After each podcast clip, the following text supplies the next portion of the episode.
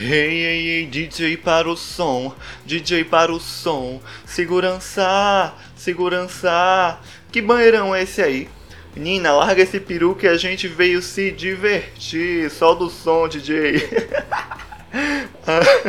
fala, meus amores, aqui quem vos fala é Felipe Souza, a pessoa por trás desse projeto Amanita que tem textão, tem vídeo, tem podcast, tem foto e hoje eu estou inaugurando o primeiro quadro aqui no podcast, o Sem Censura, onde a gente vai discutir sexualidade sem muita enrolação, pudores ou travas.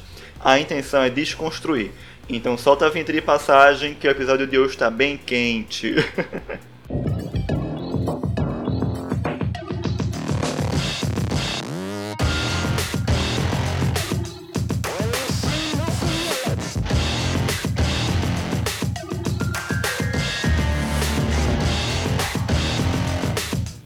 globalização a mil, todo mundo conectado, liberdade dos corpos, seminudo no Instagram, bunda no Twitter, OnlyFans, NudiTu. A nova década parece que vai ser a década da liberdade corpórea. Todo mundo livre de paradigmas que reprimiram por tanto tempo os corpos dos homossexuais. Hoje basta pegar o celular e alguns apps te oferecem um cardápio de gente para você consumir. Quer conversar antes? Liga o Tinder. Curte o urso? Uma coisa mais daddy? Corre pro Scruff. Quer algo mais rápido? Gostei, comprei, abre o Grindr. As barreiras da sexualidade masculina parecem estar cada vez mais invisíveis. Mas será que estão mesmo? Foi pensando em falar sobre a nossa sexualidade homossexual cisnormativa que eu decidi criar o quadro Sem Censura.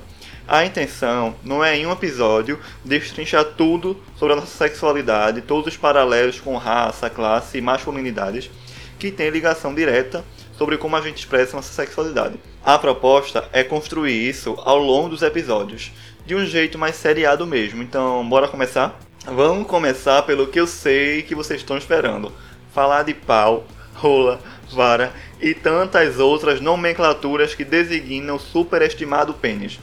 Eu, particularmente, chamo de bilola acho mais casual e ainda dá um tom de intimidade, meigura e ao mesmo tempo uma certa comicidade, sabe?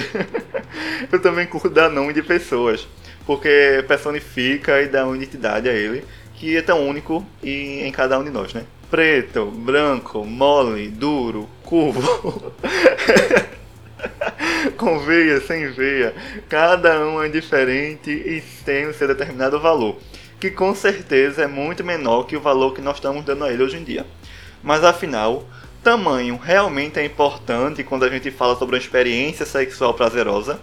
Ou a gente criou uma cultura do pau grande pela forma como nós tivemos nossa sexualidade construída? Um estudo conduzido esse ano, de 2020, pelo Dr. Bayard Fischer, constatou que a média de tamanho dos pênis dos homens brasileiros varia entre 13 e 14 centímetros. Mas como assim?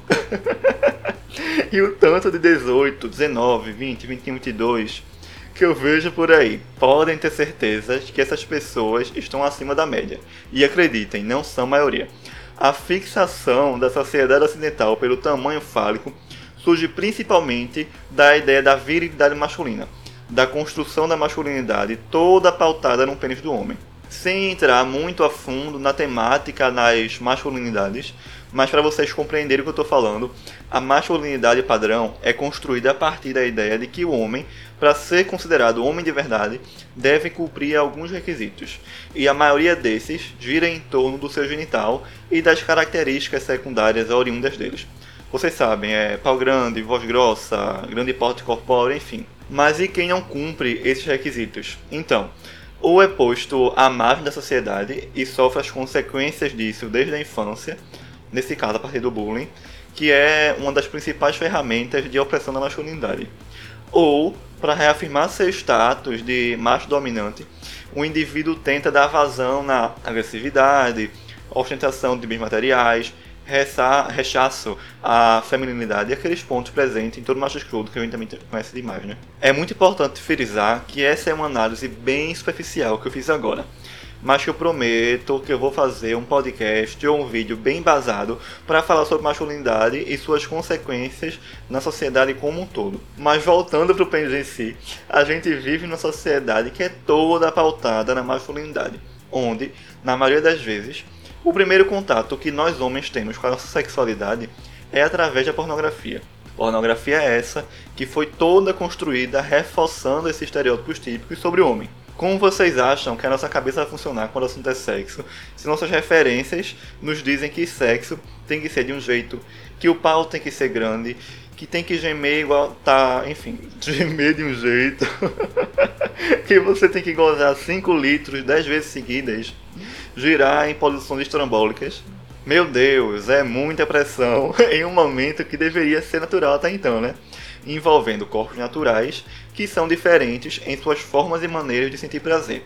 Eu não estou falando aqui com isso que é errado você gostar de pau grande ou de reproduzir o que você vê na pornografia. Se pra você é bom, massa, um canavial de rolão pra você, chique.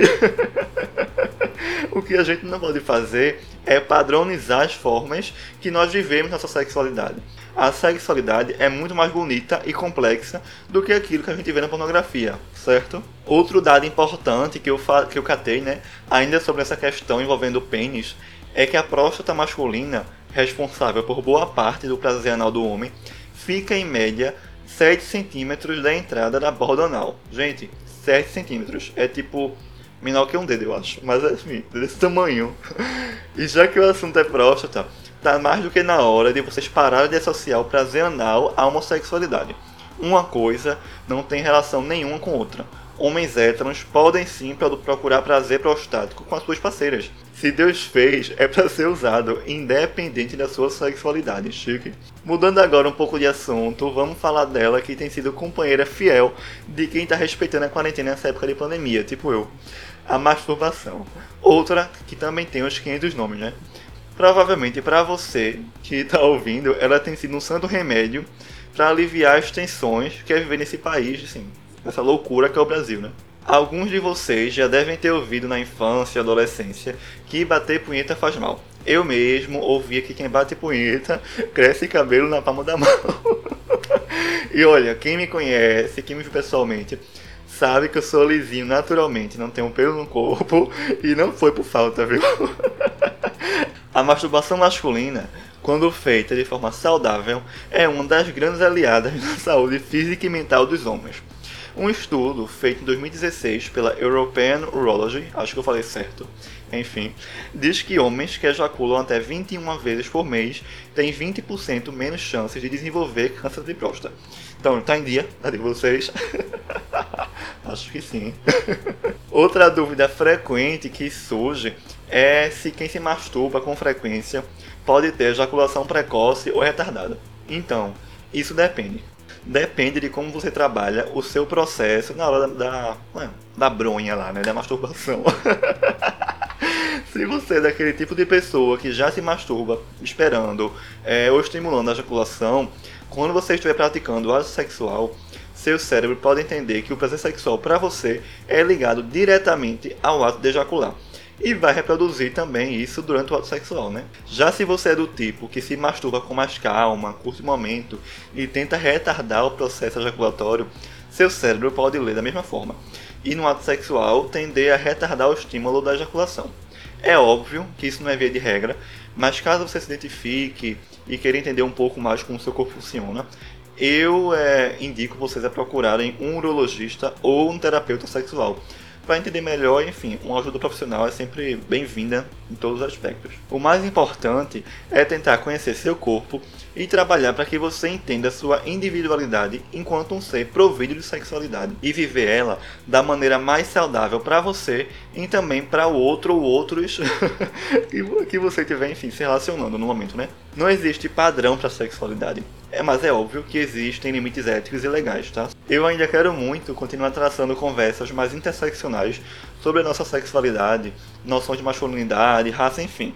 Mas como eu não quero me estender muito nesse episódio, até porque eu tô falando sozinho e geralmente monólogo fica um pouco cansativo, eu vou terminar por aqui, tá? Muito obrigado a quem ouviu. Comentem comigo o que vocês acharam. Se querem continuação desse quadro, sem censura, bora somar comigo nesse processo que é muito importante. Para quem ainda não me segue no Instagram, que é a maneira com que vocês podem se comunicar comigo, é o arroba 4M4N1T4. Vou repetir que eu sei que é meio complicado, tá? 4M4N1T4. É tipo a manita, só que trocando as, as vogais por números. Lá também, além do podcast, eu divulgo meus textos, trabalho fotográfico, audiovisual e muito mais conteúdo massa, tá? Então, foi chique demais essa conversa. Falem comigo, um beijo para todo mundo e até a próxima. Tchau!